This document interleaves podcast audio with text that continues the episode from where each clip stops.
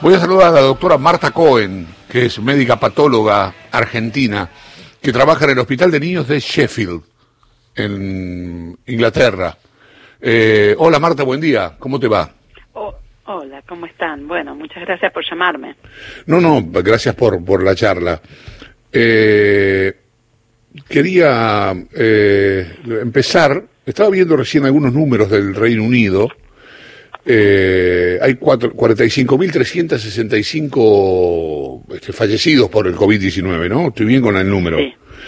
Eh, y hace una semana registró un nuevo récord de contagios diarios. ¿Qué pasó? ¿Cuál es la historia del COVID-19 en el Reino Unido? ¿Qué, qué, cómo, cómo, estamos con, cómo están ahí, cómo están ahí con el, con el rebrote? Estamos mal, estamos mal como toda Europa como el mundo está yendo por esta pandemia terrible. Eh, bueno, eh, no es inesperado esto, esto es lo que sabíamos que iba a pasar.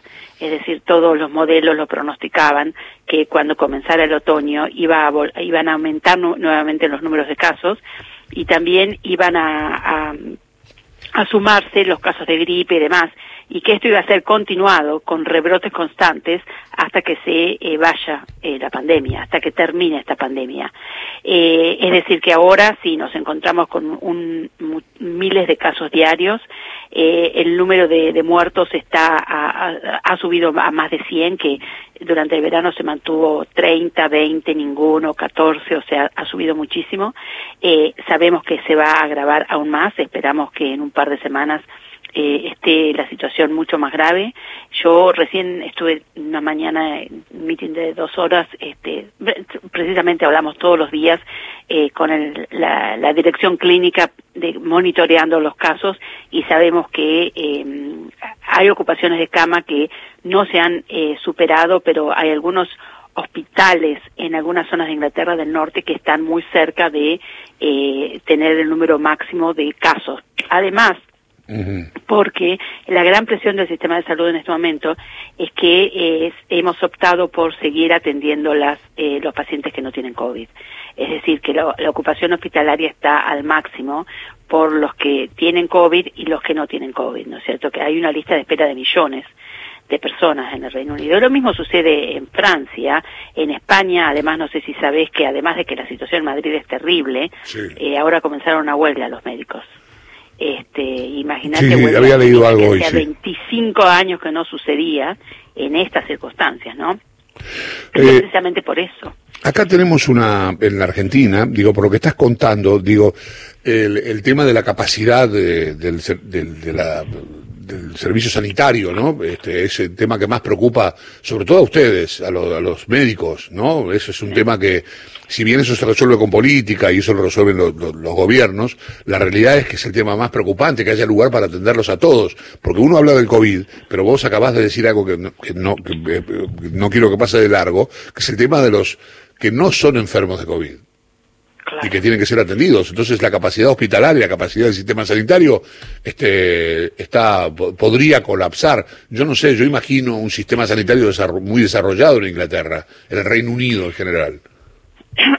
Bueno, no, es un sistema, lo que tiene el sistema de salud del Reino Unido es que es accesible a todo el mundo, es decir, es la salud es gratuita, para todos los habitantes del Reino Unido que vivan aquí legalmente. Es decir, si vos estás trabajando y no tenés pasaporte, tenés residencia o permiso de trabajo, tenés acceso a un sistema de salud que es gratuito este, y que, bueno, incluye todo, ¿no es cierto? La medicina de alta complejidad se hace a nivel de salud pública, cosa que es fantástico, cumplió 72 años el sistema de salud. Es buenísimo, sí, pero obviamente vos pensás, lo que ya sabíamos eh, que iba a suceder es que no solamente son los casos de COVID que se van a, incrementar, ¿no es cierto? Van a ser, pueden ser mayores que la, la primera, la primera ola y podemos hablar por qué.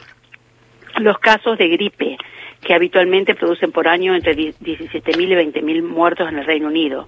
Los pacientes que hay, ya te digo, millones en la lista de espera y que ahora se ha decidido seguir adelante con la lista de espera y que eh, eh, no, no sigamos bloqueando pacientes que no tienen COVID, porque hay pacientes que tienen tumores, que tienen enfermedades que hay que tratar, etcétera, y que se van a morir como consecuencia del COVID, pero no directamente del COVID. Y además tenés los pacientes que tuvieron COVID y que siguen con complicaciones neurológicas, respiratorias, cardiovasculares, que son aproximadamente un 30%, este, que tienen secuelas crónicas, ¿no es cierto? Y que requieren tratamiento, evaluación, fisioterapia, etcétera, eh, rehabilitación. Así que realmente eh, la cuestión es muy compleja, estamos todos muy agotados. eh, Pero bueno, tratando de, de, de sobrellevar esto de la mejor manera posible, porque no hay otra salida.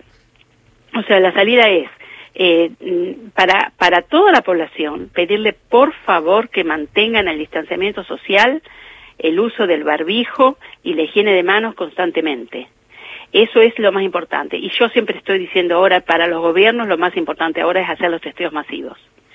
Porque la mayoría son asintomáticos.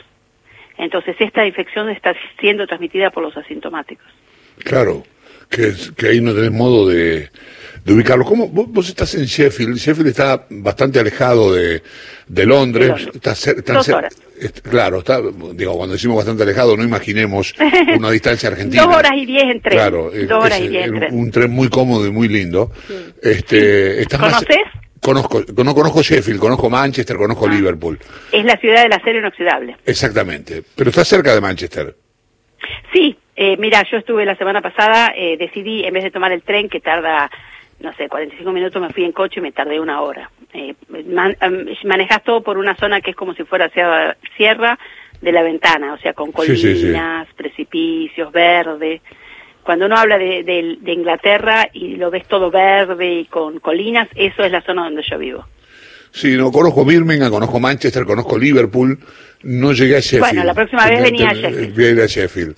Eh, claro. Pero, no, la pregunta era si, si en una ciudad como Sheffield, este, en particular, tienen que, de, de, llegado el caso, derivar este, pacientes a otras ciudades que estén cerca, o tienen capacidad como para, para atender a toda la gente, bueno, a toda la gente de la ciudad, digamos, ¿no? Que, bueno, con eh, o sin COVID. Sheffield es una ciudad del tamaño de La Plata, ¿no es cierto? Tiene dos universidades, tiene el Hospital de Niños, que fue uno de los primeros de Inglaterra, creado en 18, fundado en 1876, que es donde yo trabajo, y dos hospitales de adultos. Y después, bueno, hay algunos hospitales privados.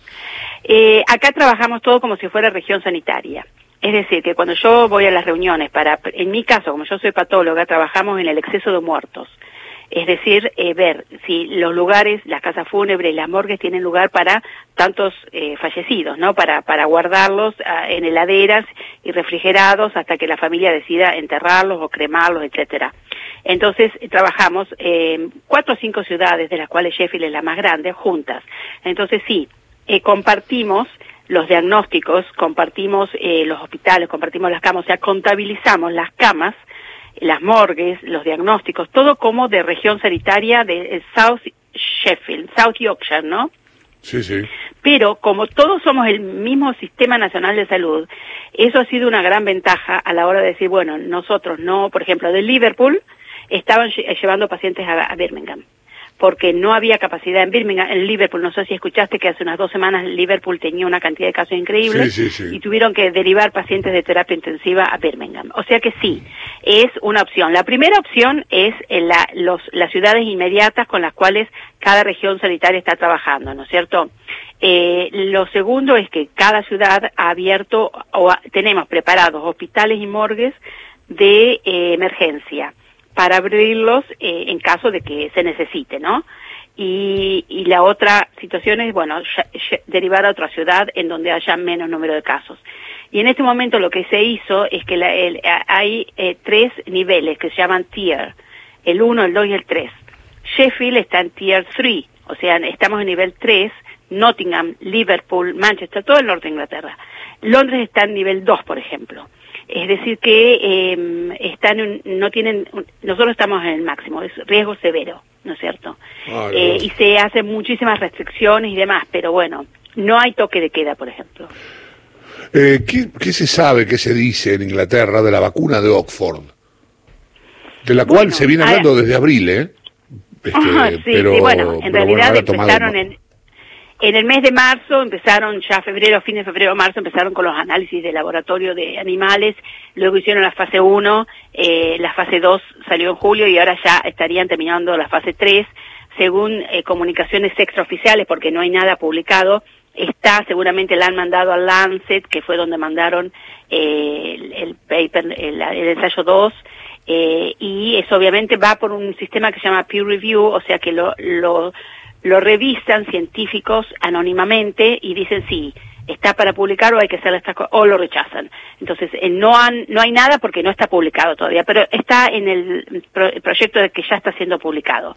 Extraoficialmente, y quiero repetirlo, es extraoficialmente, porque lo sacaron diarios populares como el Mail, el, el, em, el The Sun, el Mirror, y también salió algo en la BBC, dirían que para noviembre se estaría probando la vacuna, lo cual sugiere que la fase 3 dio un resultado aceptable, que es que los objetivos eran que tiene que ser segura, o sea, no producir ningún efecto adverso serio, tiene que ser eficaz, o sea, producir respuesta inmune, y la respuesta inmune tiene que ser duradero, duradera. Y en los objetivos eran un mínimo de seis meses.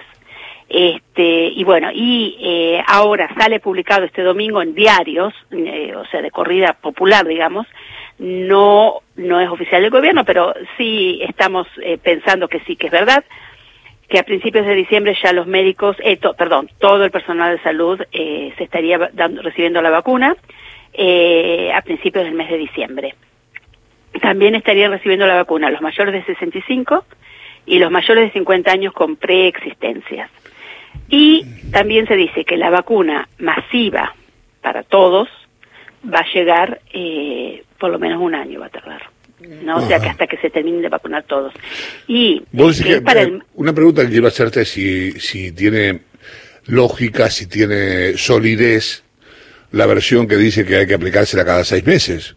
Digamos, este, se es puede muy probable, es muy, es muy probable.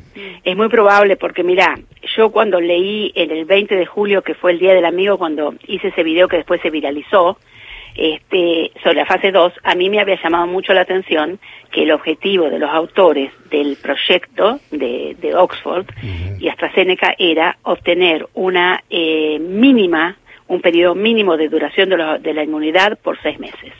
Y eso es porque los coronavirus, que son una familia que, de virus que habitualmente producen resfríos, este, lo que pasa es que este es un resfrío de murciélago, entonces por eso nos afecta tanto a nosotros, ¿no es cierto? Porque no es humano, es un murciélago. Este, producen una inmunidad muy corta y hace dos días salió un estudio publicado en el Imperial College en donde ya se confirma que la duración, cuando vos tuviste la, la, enfermedad o la infección por coronavirus 19 eh, y que eh, tuviste una buena respuesta de anticuerpos, estos caen a los tres meses y eh, eh, eh, bajan más rápido proporcionalmente en, los mayores de, edad que en los más jóvenes. Los más jóvenes tienen una inmunidad más duradera. Entonces, si la infección te produce una inmunidad de, tres meses, o sea, en general, es, una gran aspiración que, la vacuna produzca un mínimo de seis. ¿No es cierto? Entonces, lo que el gobierno también salió extraoficialmente, esto en los, en los diarios del domingo, es que el gobierno no solamente, bueno, ya sabemos eso sí, que ha comprado 100 millones de la dosis de esta vacuna, que era la inversión que les dio a, Oxford, le dio 100 millones de dólares, 87, 86 millones de libras, para que comiencen y gasten en el personal, en los reactivos y todo, para que hagan el proyecto, y a cambio obtuvo 100 millones de dosis. Obviamente ese es un riesgo del gobierno, si eh, la vacuna no se aprueba, las dosis hay que tirarla y se pierden los 100 millones de dólares pero si la vacuna se aprueba, ya tiene 100 millones de dólares que son de vacunas que están listas, ¿no es cierto? Pero además compra en otros laboratorios, porque varios gobiernos eh, y fundaciones privadas invirtieron en varios proyectos, por eso hay más de 170 proyectos de vacunas en el mundo. Eh, no los 170 tienen las mejores posibilidades, pero hay muchos que tienen buenas posibilidades. Entonces ya tiene preparadas, va a tener si todas llegan a éxito, eh, en total habría comprado como 340, 380 millones de dosis de vacunas, considerando de darle a cada, eh, a cada habitante del Reino Unido seis. O sea, vos pensás que le va a dar dos al principio, porque la Oxford, la de Oxford se daría una y a los 28 días otra dosis. Entonces después va, va a tener que darle a los seis meses y después a los seis meses una o dos dosis, es decir, que son miles de millones de dosis que eh, el mundo tiene que tener disponible. Exactamente. Eh, Marta, gracias, como siempre. ¿Te puedo pasar algo, eh, Chavo? Porque yo sé que eh, vos tenés una gran audiencia. Sí, bueno, a eso aspiramos. Sí. Sí, sí, bueno, por eso te tomo la llamada también. Bueno, trato de tomársela todo, pero yo subo toda esta información. Subo toda esta información para que la gente escuche. ¿A dónde? Te puedo decir a dónde la subo. Sí, claro. La subo al Face, eh, que lo, es solamente dedicado al COVID-19 en castellano. Eh, es arroba DR Marta Cohen, doctor Marta Cohen, y en el Instagram es, es hashtag eh, DR Marta Cohen, doctor Marta Cohen. Y este, este sábado vamos a hacer un Instagram Live a las 20 horas de Argentina para hablar de la vida saludable en la pandemia. Aquellos que nos quieran, se quieran sumar con Daniel Tangona. Este, Daniel Tangona. Sí. Daniel Tangona es un amigo, lo conozco. Bueno, lo conozco, es más, eh, esperamos. Fue profe, profe mío hace ya mucho tiempo. Este, creo que no sé quién se rindió antes, si yo o él. Pero, pero lo conozco y lo aprecio mucho él me contactó y yo encantada, porque yo, o sea, todo esto lo hago simplemente por amor a mi, a mi, patria, porque entiendo que, que, informar calma la ansiedad. Y cuando él me contactó dijimos, bueno, lo hacemos. Así que es este sábado a las 8 de la noche. Bueno, mandarle saludos a Daniel. Este, yo lo, bueno, está más cerca. Este, hace bastante que no lo veo, dale. Voy a andar por ahí. Te mando un beso. Bueno, gracias. Chao, gracias. gracias. Chao, chao. La doctora Marta Cohen es médica patóloga argentina, trabaja en el Hospital de Niños de Sheffield, en Inglaterra.